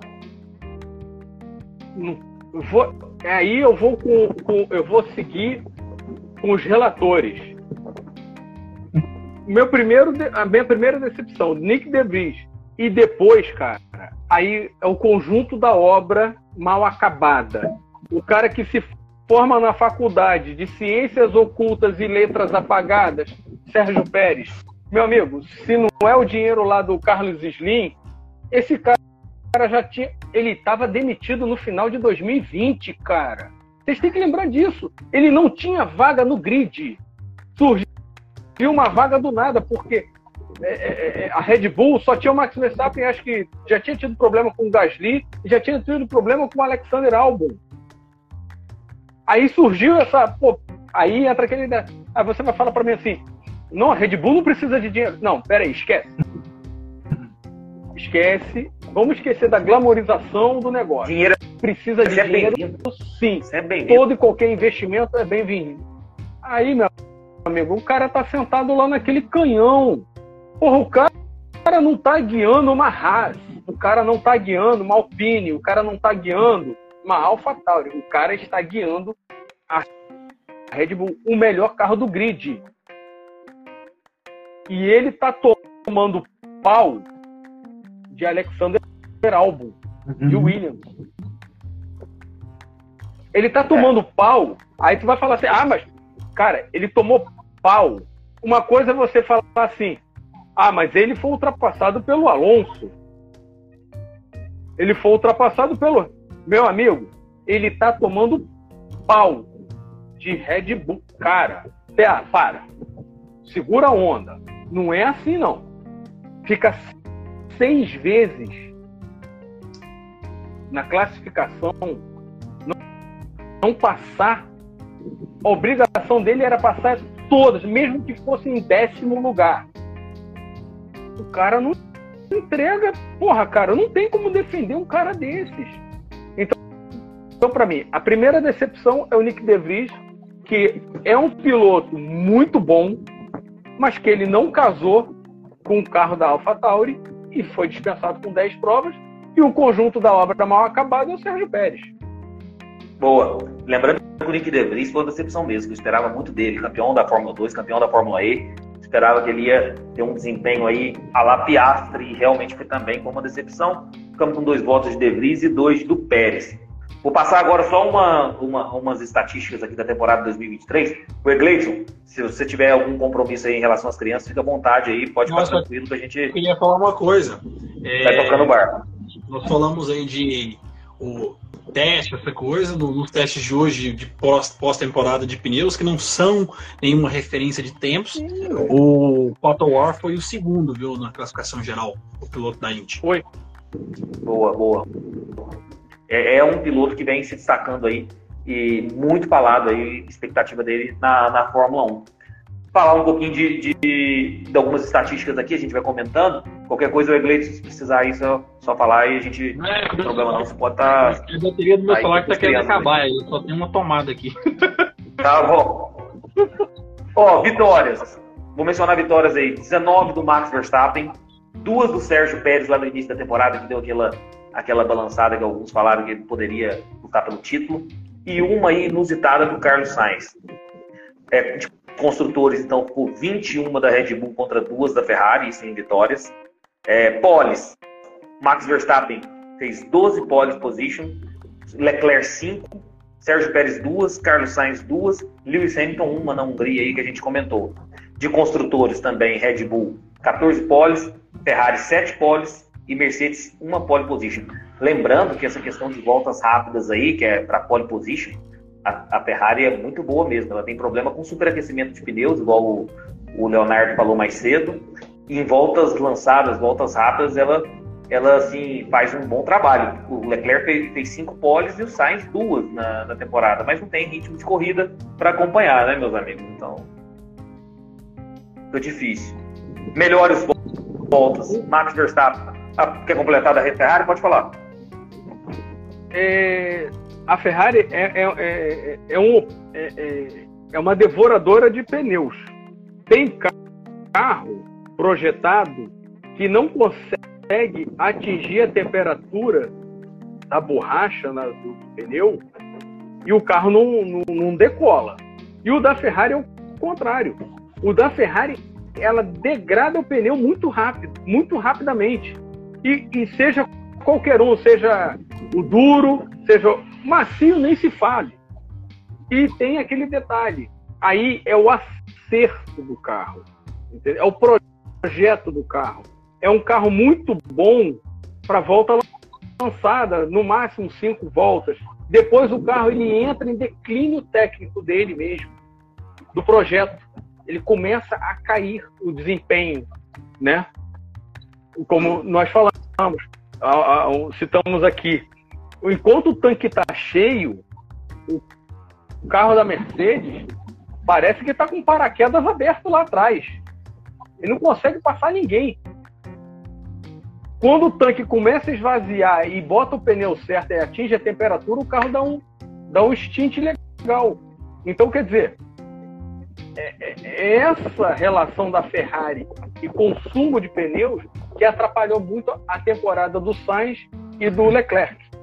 Mas comprovadamente pela, pela, pela, pela a, a rapidez, a, o raciocínio rápido da, da, das voltas lançadas, você vê que o Leclerc, ó, e aí e você começa, aí entra aquela o piloto decepção, cara, não é possível, não é possível. O cara com a Red Bull, ele não pode ficar fazendo corrida de recuperação. Corrida de recuperação você vai fazer quando o teu carro não te ajuda. Quando você tem um canhão nas mãos, você tem que estar lá na frente. P2, P3 no máximo. É, vou, vou, dar um, vou dar um exemplo para vocês. A, a, vitória do Pérez, se eu não me engano, foi a primeira vitória do Pérez. Posso estar enganado aqui, me corrijam, foi no GP da Arábia Saudita, se eu não me engano. É, o Max Verstappen teve um problema durante os treinos de suspensão do carro. Então ele foi obrigado a largar em 15, se eu não me engano, e conseguiu um segundo lugar. É assim que um carro de ponta faz corridas de recuperação. Você teve um problema no seu carro, foi obrigado a largar em 15 e fez um segundo lugar. E o Pérez diz esse ano, Luiz? Esse ano. Foi em Baku? Foi Baku? Desculpa, Baku, então. É, que o Max chegou próximo dele do, do Pérez, chegou a, a quase abrir asa, mas aí o Max tinha um problema de superaquecimento nos pneus. Por isso que o Max não passou. Foi, não, esse é problema de superaquecimento do pneu. Eu tô falando da suspensão. Vou até conferir aqui, senão vou estar passando informação ah, errada. No, vamos ver, é, vamos ver, porque ah. é, essa, essa de Baku, o Pérez ganhou. Arábia Saudita, estou correto. Arábia Saudita. Aqui, o status, status aqui. Arábia Deixa Saudita eu, Luiz, problema. Arábia Saudita. Deixa eu fazer um registro aqui que veio através da, da, da tua página aí do F1 a todo vapor. Eu vi aqui que a gente está com uma presença ilustre aí do Lucas Staico, que Já. foi vice-campeão da, da Fórmula 4 o ano passado, né? E hoje ele corre na GB3, que é o equivalente à Fórmula 3 é, é, europeia, né? É, e está muito bem lá, com vários é, é, resultados positivos, até teve pódio, é, e me marcou bastante, porque eu, eu acompanho a Fórmula 4 desde o ano passado, para ser mais, mais preciso, que foi quando começou aqui no Brasil, né?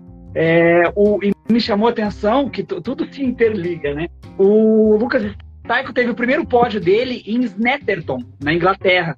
E quem é fã do Senna aí, de repente o Léo também lembre, é, Snetterton foi a corrida que o, que o Senna ganhou na Fórmula Ford 2000, totalmente sem freios, né? Em que ele ia simplesmente com o embalo do carro, ele tirava o pé um pouco antes da curva e acelerava dentro da curva que dizem que foi ali que o Senna aprendeu a, a, a acelerar dentro da curva, né? Quando ele estava totalmente sem freio em Snetterton, na Inglaterra, em 1982.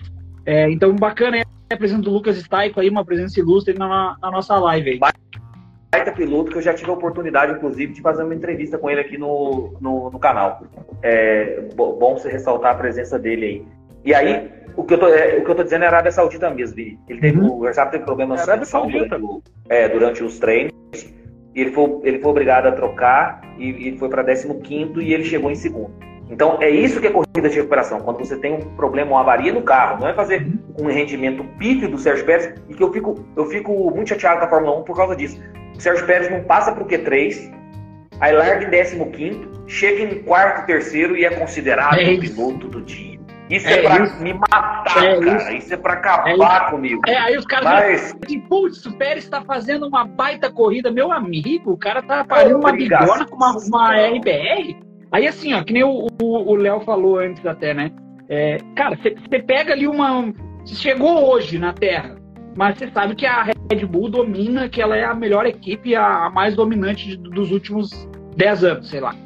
Ah, ok. Aí você vê a, a tabela de classificação e você vê assim, Williams. O Williams, você sabe que o Williams está tá em, em, baixa há muitos anos. Aí você olha na tabela de classificação e vê assim, Alexander Albon na frente de uma RBR. Aí você automaticamente pensa o quê? Não, o cara trocou o câmbio, trocou algum componente, tomou 10 posições e naturalmente largou atrás da Williams e tal. Não, meus amigos. Ele largou, o Pérez largou Rendimento atrás mesmo. em circunstâncias normais, oh, sem, sem qualquer prejuízo de nada. Então, tipo assim, fica difícil defender um cara desse. Né? O Iglesias, você que é, é mais ligado a essa parte, o que, que a Red Bull trocou no carro esse ano? Você lembra? A Red Bull, a Red Bull trouxe atualização. Trouxe uma atualização. Não, assim, daquele, daquelas, daquelas trocas de, de, de componentes do carro ah, que cabem em punição. O Pérez. O Pérez trocou um motor a mais do que o permitido e um câmbio a mais. O Verstappen terminou o campeonato com tudo bonitinho dentro do regulamento. Todos, todos os componentes. Desculpa. Aí você começa a ver que o carro é muito superior aos demais. Claro. O cara não trocou. O cara não trocou. O cara. Ô, o carro ô, Leonardo, completou todas as voltas da temporada de 2023. Ele, todas as voltas. Co Mas que, ele completou que que todas as voltas, ele não teve nenhum tipo de abandono. Justamente, no, independente da posição que você vai terminar a prova, tá? Aí, né? Aí você vai pegar, é, você pode ter uma prova que o teu carro não rendeu muito bem, como foi no caso de Singapura, mas você estava lá. Você estava lá na prova. E outra coisa é você ter que trocar componentes do é. carro que vão te causar punição. É, Quer dizer, o Pérez, primeiro, ele conseguiu. É um, carro, um carro muito seguro e piloto muito cabeça. Porque eu vou, esse é um dos elogios que eu faço para a temporada, por exemplo, do Lewis Hamilton. O Lewis Hamilton, a Mercedes, uma decepção, como o Egleison falou. Mas toda corrida tá o Lewis Hamilton martelando ali um, dois, três, quatro pontinhos. O Alonso tá lá martelando um, dois, três, quatro pontinhos. Tanto é que os que mais colocaram o carro no Q3 e mais é, pontuaram na questão de, de chegar em primeira décima são os três, né? É sim. Fala, Lucas. O Pérez não merecia ganhar piloto do dia porque o Pérez não deveria estar largando em 15 quinto, em 14 quarto. Claro, é, claro, claro. Isso, isso não é corrida de recuperação, porque não deveria estar lá. É simples. Não, e, e, isso que o Egleison falou agora, esses dados que o Egleison trouxe de que o, o Pérez trocou um, um, motor a mais e um câmbio a mais do, do permitido, esse é um absurdo. Porque daí tu começa a pensar o seguinte: tá, então tem o Max Verstappen que está lutando pela ponta do campeonato, né? Que batalhou é, é, pela parte de cima da tabela o tempo todo. E aí tu tem um segundo piloto que está, entre aspas, correndo sem pressão, né? E ele simplesmente bate o carro, ele roda, ele, o, ele o deixa o carro sair. O pior de tudo isso ainda é você ter que você vai ter que rolar o feed de notícias da, da página aqui e ainda ter que ver entrevista entrevista do Sérgio Pérez falando que ele vem para brigar pelo título de 2024. É esse, isso que é o pior, cara. A gente tem que não, rolar o feed aqui e ter que ver o Sérgio Pérez dando uma declaração dessa. É, é aí, que, aí que acaba com a minha é, vida. Eu não, eu não consigo entender. Eu acho que isso só prejudica, falando sério, assim, esse tipo de declaração só prejudica o Pérez, porque assim, mais uma vez, o Max teve mais do que o dobro de pontos do Pérez. O Max ganhou sozinho o Mundial de Construtores. Aí você, se tu é o Pérez, o Leonardo, ou, ou o Egleitson, o Luiz, se tu é o Pérez, tu para e pensa assim, cara, o que eu tô fazendo aqui? Esse cara aqui ganhou tudo. Eu, eu, eu só fiz número aqui. Entendeu? O cara foi campeão de construção sozinho. Autocrítica, né? Tinha que ter autocrítica, né? Então, autocrítica. Eu falei isso em outras lives, vocês são testemunhas disso, que eu, eu falei justamente isso. É, mais importante do que estar em um lugar é saber o seu lugar onde você está. Então, assim, me parece que o Pérez não tem, o Pérez, o pai dele, a família e tal, eles não têm essa ciência do, do lugar que, que eles estão ocupando. Qual é o meu lugar aqui? Eu estou na principal equipe de Fórmula 1, ok, hoje, né?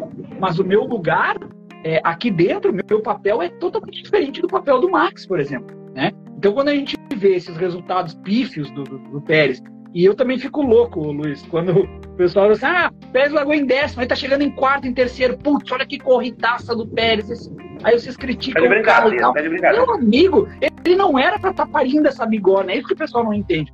Assim, é, a gente até falou antes, a gente não quer, eu, eu, o óbvio precisa ser dito, né? A gente não quer que o Max e o Pérez andem juntos que o Pérez ande lá um segundo, dois segundos atrás do Pérez. A gente sabe não. a diferença de piloto. Ô, rapaziada, é vou, vou, ter que precisar sair aqui que meu telefone vai descarregar, então vou ter tá. que avisar com antecedência. Tem problema não, a gente tá, a gente tá, a gente tá terminando também as estatísticas aqui. É. Não, fechou. Então a gente. Show. Então a gente vê, por exemplo, é, o Norris. eu vou pegar a McLaren como exemplo. O Norris e o Piastri quando a McLaren se ajeitou, né, no, no segundo semestre para cá, o Norris e Piastri dois juntos. Juntos. Era Piastri o, um pouquinho. O próprio Hamilton Russell. Hamilton Russell. Então, assim, Hamilton Russell, a gente vê as próprias Alpines andando, mesmo que lá para trás, mas o pilotos andando na mesma batida. O próprio Tsunoda com o Daniel Ricardo, a maior discrepância que tem é Verstappen e Pérez, cara. então, assim, é, é, é isso é isso, sabe? É, eu só, é, aí eu vou passar o pano no, no, no, aí eu vou passar o pano no, na questão do álbum e o Logan Sargent. Ah, é, esse sim, tá certo. Aí, é. Mas é assim, porra, tu vai é. falar assim pra mim, ah, mas o cara levou 22 a 0, tá? Tudo bem, mas o Logan Sargent, ele não é mau piloto. Uh -uh. Ele novato é, também. Ele, ele é novato. Ele vai errar. Ele vai errar. Ele vai cometer erros. E o álbum é bom piloto, né? E além o disso, o álbum é bom piloto. E o álbum, e o álbum, é, o, o álbum, ele é aquele cara que você dá o carro, ele vai te entregar. Ele vai te entregar. O problema todo que, o álbum teve foi que quando ele foi alçado a, a condição de segundo piloto da Red Bull com o Max Verstappen, né? E, e, e, aí você começa a ser pressionado porque você entrou no meio da temporada substituindo um piloto que era o Gasly. O Gasly foi rebaixado para a AlphaTauri e entrou o Alexander. E o Alexander Albon também não conseguiu. Só que aí entra aquele fator. Você não está sentando do lado de um qualquer. De um qualquer. Você está sentando do lado do Max Verstappen. E aí começa o, o, o, que que acontece? O, o, teu companheiro, o primeiro adversário que você tem na categoria é o cara que divide a garagem contigo. Claro. Esse é o teu primeiro adversário. Para depois você pensar nos outros 18 do grid. Certo? Certo. E aí, e você, e aí você começa assim, porra, cara, como é que vai ser dividir uma garagem com Lewis Hamilton? Como é que é dividir uma garagem com a Fernanda Alonso? Dividir uma garagem com o Michael Schumacher? Dividir uma garagem com a Ayrton Senna, com o Nelson Piquet, com o Alan Prost? Porra, meu amigo, Não dá. Não, não, cara, não tem. Você tem que entender o seguinte: eu tô do lado do melhor. Então, eu não tenho que desafiar o melhor. Eu tenho que fazer o quê? O meu feijão com arroz. Isso. Vou voltar, vou voltar no tempo. Todo mundo sabe que o Nigel Mansell, ele é, ele nunca foi acertador de carro. Ele foi um destruidor de carro. Quem acertava o carro para ele? Quem copiava o acerto do carro dele? Era o acerto do Nelson Piquet, que eles pegavam e ah, Mansell. Aí eu vou um pouquinho mais tempo, pouca gente vai lembrar. Quem acertava o carro da Lotus era o Hélio de Ângeles. E o Nigel Mansell copiava. Já era desde o começo da, da, da, carreira do Mansell. O Mansell nunca foi acertador de carro. Então o acontece? O Pérez tinha que fazer o quê? Olha só, meu amigo vou fazer o básico. Não dá para copiar o teu acerto, mas dá para fazer o meu acerto. Não, você tem que. Olha só, eu vou fazer o meu acerto e é dentro desse acerto, com esse canhão que eu tenho, é que eu vou fazer minha carreira ô, andar. Ô, ô, ô Léo, desculpa interromper aí, Luiz. Estou vendo que eu tô no escuro aqui, acabou de acabar a luz aqui, eu tô só no, nos dados móveis, eu vou ter que, infelizmente, abandonar. Não tem problema, eu vou, eu, eu, eu vou, vou continuar aqui nas estatísticas aqui para terminar. Tá tranquilo. Valeu, Vinícius. Valeu, Vinícius. Boa noite para vocês aí. Boa noite. Valeu. É, mas é isso que você tá falando mesmo, o Leonardo. É, é questão de fazer o feijão com arroz ali e, e simplesmente fazer o aceitável. O Pérez não fez o, a questão do aceitável. Concordo, é, o seu, a sua linha de raciocínio foi perfeita em relação a isso, eu concordo plenamente. É, então, o que acontece? Se você não acerta o carro, em, é, você não tem um carro, consegue o acerto e não consegue o desempenho desses pilotos que a gente fala que é alfa, você pelo menos faz o seu ali de uma maneira satisfatória. Como o Bottas fez, como o Rubinho fez, como o Berger fez, como, como o Pérez não fez, embora os não números fez. pareçam aqui e pareçam que os números aqui ajudam ele, porque ele, eh, vice o campeonato para ele foi simplesmente obrigação. Os números sozinhos aqui não contam essas histórias. É, eu, vou ou... dar, eu, vou te dar, um exemplo. Vou te dar um exemplo. É, é, dentre tudo que pode ser dito, é, vamos lá. Vou citar Abu Dhabi, a última etapa, TL1, vários rookies, tá? Para você ver a discrepância do negócio, tá? Não entenda bem, gente, pessoal, por favor, entenda bem. Felipe Drogovic, tá? Ele tomar um, um, segundo do Alonso, porra, cara, normal. É, é, é para mim vai ser super aceitável Normal. Ele não pode tomar um segundo no Lance Stroll. Claro. Aí você fala, pô, mas aí você também tá pegando. Não, peraí, peraí. Olha só. O Lance Stroll não é que ele é mau piloto. Ele não serve pro negócio, cara. É nítido que ele tá. Não, e outra coisa, se você, tem, se você tem um sonho de entrar na Fórmula 1 e você tá tomando um segundo do Lance Stroll, cara, pode cancelar esse sonho. Você entendeu? Entendeu o que eu quis dizer. Você entendeu o que eu quis dizer. Aí entra aquele, aí entra aquele outro detalhe que, eu não, que todo mundo sabe. Pô, Fórmula 1 é grana, cara. Fórmula 1 é grana. Tu tem que pagar para sentar no carro. O cara tá no melhor emprego da vida dele. Ele tá lá ganhando o dinheiro dele para estar tá no simulador testando o carro. Só que entra aquele viés que eu sempre digo. Piloto que não roda ele não é visto e não é aproveitado. Sim. Aí eu não sei o que o empresário dele fez um contrato. Ninguém tem esse, esse acesso a esses contratos. O cara tem que ficar lá. Então ele vai ficar lá. Ou então.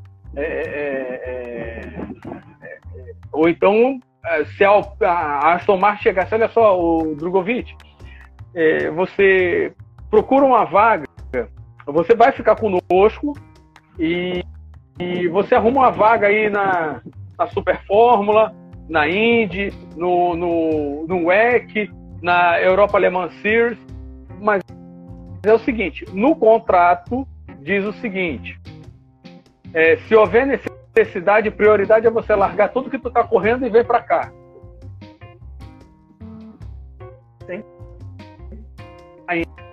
Então aí é outra história. Agora, como eu falei, uma coisa é você levar um segundo do Alonso você tá levando um segundo do Alonso. Porra, legal. É, um, um Agora segundo você... do Alonso dá para sonhar. Um segundo do Lance Stroll não dá nem para sonhar. É, Pô, cara, aí você, aí você muda, aí você procura outra coisa para fazer na vida, vai jogar golfe. Claro. Sim. Ó, vou continuar aqui então, melhores voltas. É, acabar essa parte estatística, a gente vai terminando a nossa live, ó. Melhores Sim. voltas, 9 do Max Verstappen, 4 do Lewis Hamilton, duas do Sérgio Pérez, duas do Oscar Piastri, uma do Guanyu Zhou, uma do George Russell, uma do Fernando Alonso, uma do Yuki Tsunoda e uma do Lando Norris. Em construtores, a Red Bull 11 voltas mais rápidas, 5 da Mercedes, 3 da McLaren, uma da Alfa Romeo, uma da Aston Martin e uma da Alfa Tauri. Pódios. Verstappen 21 pódios em 22 etapas, impressionantes. É, Sérgio Pérez, 9 pódios, olha a discrepância aí, 21 a 9 de pódios. É, Fernando Alonso, oito pódios. Olha para você ver, Fernando Alonso com Aston Martin com quase o mesmo número de pódios que o Sérgio Pérez. Isso é uma vergonha para o Pérez. Quarto, Lando Norris, sete pódios. Quinto, Lewis Hamilton, seis pódios. Charles Leclerc, seis pódios. Depois vem o Sainz com três pódios. Oscar Piastri, dois pódios. George Russell, dois pódios. Esteban Ocon, um pódio. E Gasly, um pódio. Em construtores, Red Bull, 30 pódios contra 9 da McLaren, 9 da Ferrari, 8 da Aston Martin, 8 da Mercedes e duas da Alpine. Ou seja, é discrepante essa Red Bull, é realmente um carro muito dominante. É, é, voltas na liderança, Verstappen 1.003 voltas na liderança, o recorde absoluto da competição, em porcentagem, em números. Depois vem Sérgio Pérez com 146 voltas na liderança, discrepância, 10% do Max Verstappen praticamente. Terceiro, Sainz, 77 voltas na liderança. Leclerc, 41 voltas na liderança. Norris, 30 voltas na liderança. Hamilton, 13 voltas na liderança. George Russell, 6 voltas na liderança. Yuki Tsunoda, 5 voltas na liderança. Fernando Alonso, 3 voltas na liderança. Piastri, 1 volta na liderança. É, em construtores, 1.149 voltas para Red Bull. Depois vem a Ferrari, 118. McLaren 31 voltas na liderança, Mercedes 19, Alpha Tauri 5 e Aston Martin 3. Recordes do Verstappen nessa temporada. Maior número de vitórias no ano, 19, superando o próprio recorde dele ao ano passado, que era 15. Maior número de pódios na temporada, 21 pódios, superando os 18 do próprio Verstappen em 2021. Maior número de vitórias consecutivas, 10, superando as 9 de Sebastian Vettel em 2013 maior porcentagem de vitórias, superando Alberto Ascari, maior número de pontos numa temporada, 575, superando seus próprios 454 na temporada passada, maior número de pontos de vantagem em relação ao segundo colocado no Campeonato de Pilotos. Ele teve 290 pontos de diferença contra o Pérez, é, então maior número de vantagens em relação ao segundo colocado. Voltas lideradas 1.003 de 1.325 possíveis, então, maior número de voltas lideradas, seja em número, seja em porcentagem. Maior número de vitórias em uma única temporada a partir da pole position, 12, superando os recordes anteriores de Nigel Mansell, 92, e o Vettel, 2011. Maior número de vitórias sprints, esse tem pouco tempo, então 4, contra 3 dele mesmo em 2022. Maior número de vitórias consecutivas em corridas a partir da pole position, 16, superando as 15 dele mesmo no ano passado. 100% das provas completadas, é 100% da, de, de, provas completadas, de voltas de completadas, completadas, junto com Schumacher em 2002 e Vettel em 2011, se eu não me engano. E o número máximo de corridas consecutivas como líder do campeonato, 39. A sequência iniciada no GP da Espanha de 2022. Então, Max Verstappen marcando história, quebrando recordes, a Red Bull um carro mais dominante da história, superando a McLaren de 88 aí de Senna e Prost. E aí, aí para finalizar, o, e depois eu vou falar só a classificação do campeonato de pilotos e construtores, eu não peguei essa opinião sua, Leonardo. Essa Red Bull, na sua opinião, realmente marcou história? É o carro mais dominante para você da história da Fórmula 1? Ele é um dos mais dominantes. Aí eu vou explicar por quê. É, A temporada de 88 eram 16 provas. Sim. 2023, devido ao boom, né? Nós temos 22 etapas. 22 Então, quer etapas. dizer, então o que acontece? Você tem seis provas a mais. Então você tem seis provas a mais para confirmar, para atestar que é o carro dominante. Na estatística muito bonito. Os números, eles não mentem, tá? Os números não mentem. Só que a, temporada de 88, você tinha dois pilotos alfas na mesma equipe. Sim. Você tinha Alan Prost e você tinha Ayrton Senna.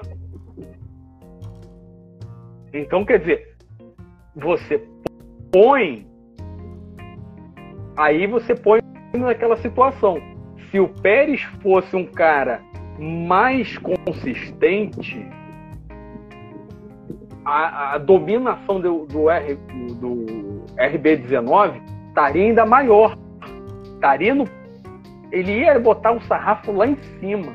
É onde, Sim. onde às vezes, o, o, o, o W11 da Mercedes, com Hamilton e Bottas, que eram um senhor carro. Mas o Bottas também entregava. E olha Sim. que o Bottas. É... Então o que acontece? Então você tem que entender o seguinte: dois pilotos alfas na mesma equipe se anulando. Lembrando que em 88, em Jacarepaguá, o carro do Senna morreu, ele correu para o box para tocar o carro e ele foi desclassificado por ter trocado de carro. E em- Monza, na única prova que a Ferrari ganhou, foi aquela Erro do Senna. pichotada do Senna, né? Que ele bateu, ele bateu retardatário. No retardatário. E em Mônaco, em Mônaco, quando ele estava naquela é, é, loucura dele, que aquilo ali era uma loucura. Colocar ele uma ia dar no volta Prost. no segundo, no Prost, porque ali é aquela história. Ele não queria. Pessoal, entenda o seguinte: até 1988, o Ayrton Senna era uma promessa. Quando deram um carro para ele ser campeão, ele fez, ele, ele queria desmoralizar o Alain Prost. Ele, ele queria desmoralizar o Alain Prost. Então, essa porcentagem que foi perdida, que a Red Bull perdeu, não por culpa do Max Verstappen, foi por- porque o companheiro dele não acompanha. Aí você, você vai falar, pô, vocês só falam mal do Pérez, vocês só falam mal. Cara, não é falar mal do Pérez. Quando você tem um carro, aí. quando você, você tem um carro muito dominante e você não tem a capacidade técnica, você não tem aquela aquela é, é, vontade, que vontade todo mundo tem de vencer, mas você não tem aquela vontade técnica, aquela sensibilidade, aquela apurada. Bacana. Então você faz o quê? Meu amigo, eu vou aqui atrás desse cara e vou embora. Vou juntinho para fazer um, dois, um, dois. Não. O Pérez, como eu falei, é até uma brincadeira. Mas ele, tem, ele foi vice-campeão da temporada se afogando, bebendo água. É. Bebendo água. Então, quer dizer, um dos carros mais dominantes da história Show. é o RB19 e o MP4. Excelente. Dentre vários deles. Excelente, boa, boa ponderação aí. É, então vamos lá para terminar agora com a classificação do Campeonato de Pilotos. Max Verstappen campeão, tricampeão, 575 pontos. Segundo lugar, Sérgio Pérez, 285 pontos, mais que o dobro aí da, da pontuação, a maior diferença da história da Fórmula 1, do primeiro para o segundo colocado. Terceiro, Lewis Hamilton, 234 pontos. Quarto, Fernando Alonso, 206 pontos. Temporada memorável de Fernando Alonso a bordo da Aston Martin. Quinto, Charles Leclerc, 206 pontos, empatado Fernando Alonso. Sexto, Lando Norris, 205 pontos. Sétimo, Carlos Sainz, 200 pontos. Oitavo, George Russell, 175 pontos. Nono, Oscar Piastri, 97 pontos. Décimo lugar, Lance Stroll, 74 pontos. Décimo primeiro lugar, Pierre Gasly, 62 pontos. Décimo segundo, Esteban Ocon, 58 pontos. Décimo terceiro, Alexander Albon, com 27 pontos a bordo de uma Williams. Isso é muito bom, esse resultado do Albon. Décimo quarto, Yuki Tsunoda, 17 pontos. Décimo quinto, Valtteri Bottas, 10 pontos. Décimo sexto, Nico Huckenberg, 9 pontos.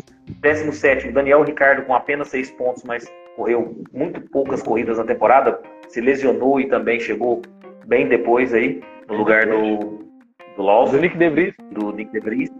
E do Lawson também, né? É. é 18 Guani Joe, 6 pontos também, empatado com Daniel Ricardo. 19 Kevin Magnussen, 3 pontos. 20 Leon Lawson, 2 pontos. 21 Logan Sargent, 1 um pontinho apenas. Esse aí foi a classificação geral do Campeonato de Pilotos de 2023 da Fórmula 1. Agora, classificação de construtores.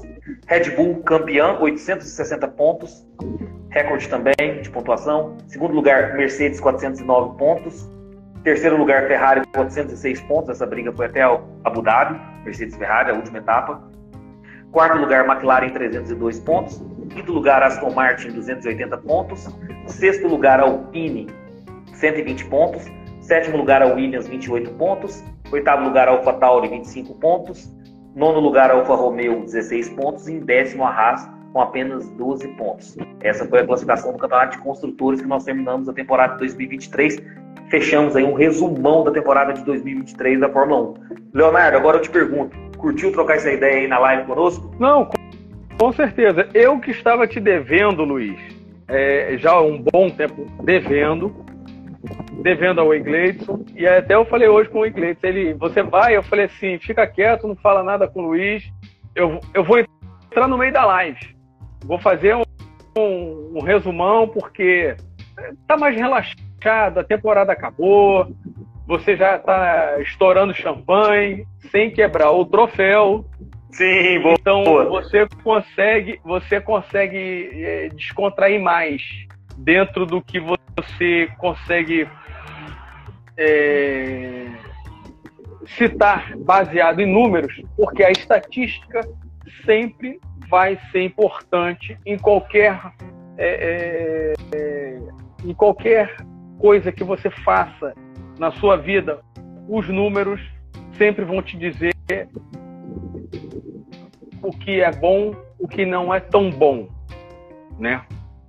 Só que se você seguir cegamente o número, de repente você pode se decepcionar. Aí eu vou voltar àquela história. O bom começo de temporada do Fernando Alonso e Aston Martin, a constância dos dois pilotos da Mercedes com um carro mal nascido e uma reta final da temporada da McLaren, com seus dois jovens pilotos. Aí você começa a entender que o esporte tem que caminhar e mostrar que só a estatística né, não diz a história que foi a temporada de 2023. Os números poderiam ser muito melhores para a Red Bull, como eu falei. Como você me fez a pergunta e muita gente vai me fazer ou não essa pergunta o RB19 é o carro mais dominante da categoria na história? Eu citei um dos mais dominantes. E aí eu volto, como você sempre fala para mim assim, você é enciclopédia do, da, da Fórmula 1.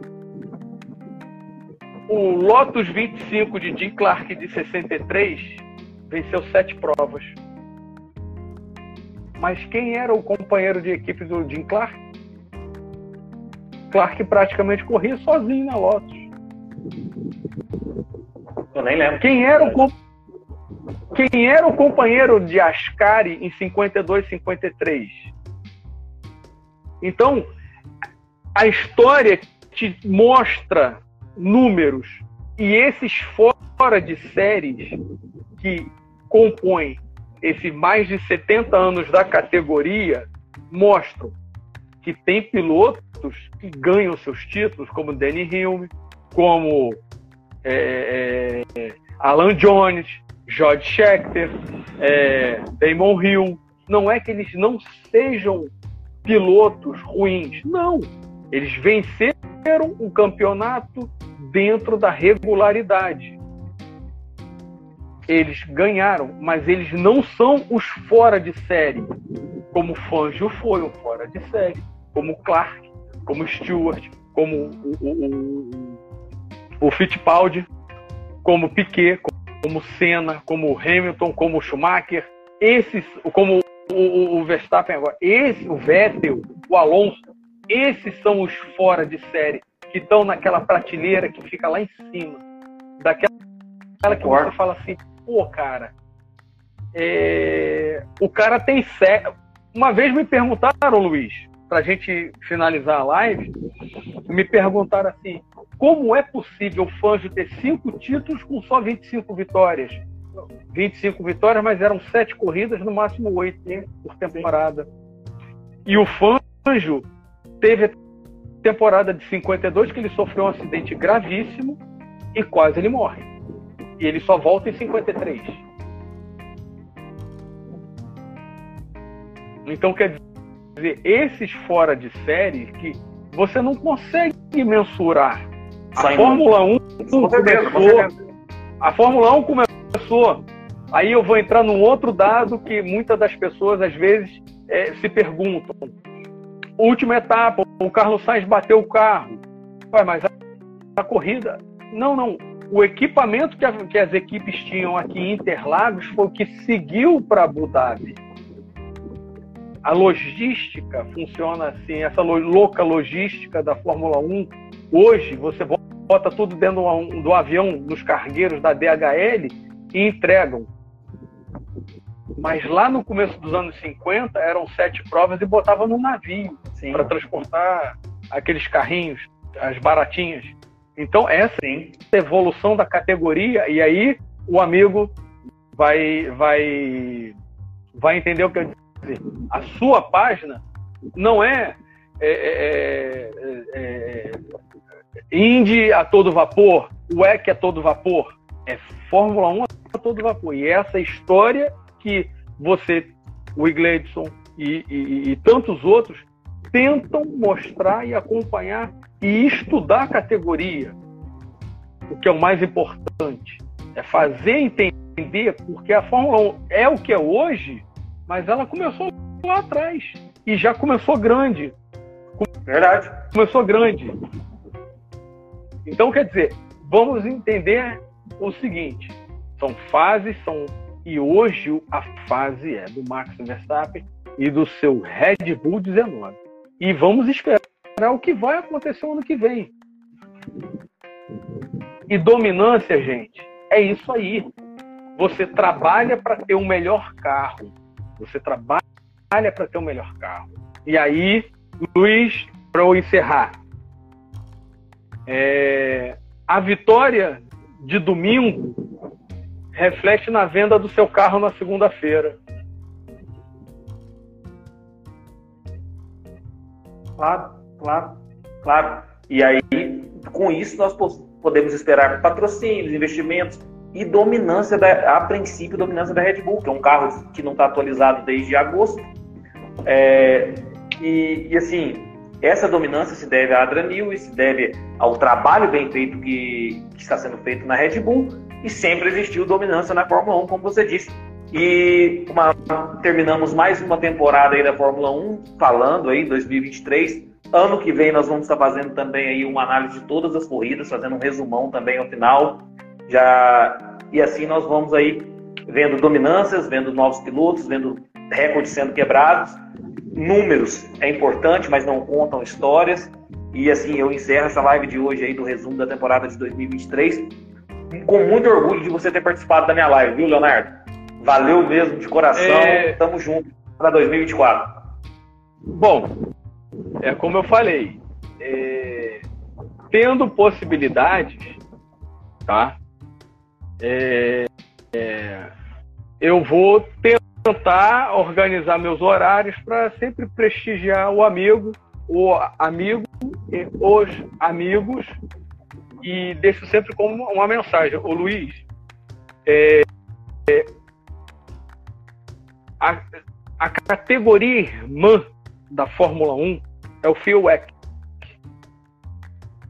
Hoje, ela tem os carros é, mais é, é, com a tecnologia mais de ponta, mais atualizada, tá? Usa sistema híbrido, usa o combustível que, que é, altamente sustentável, mas ela não é categoria rival, ela é categoria irmã.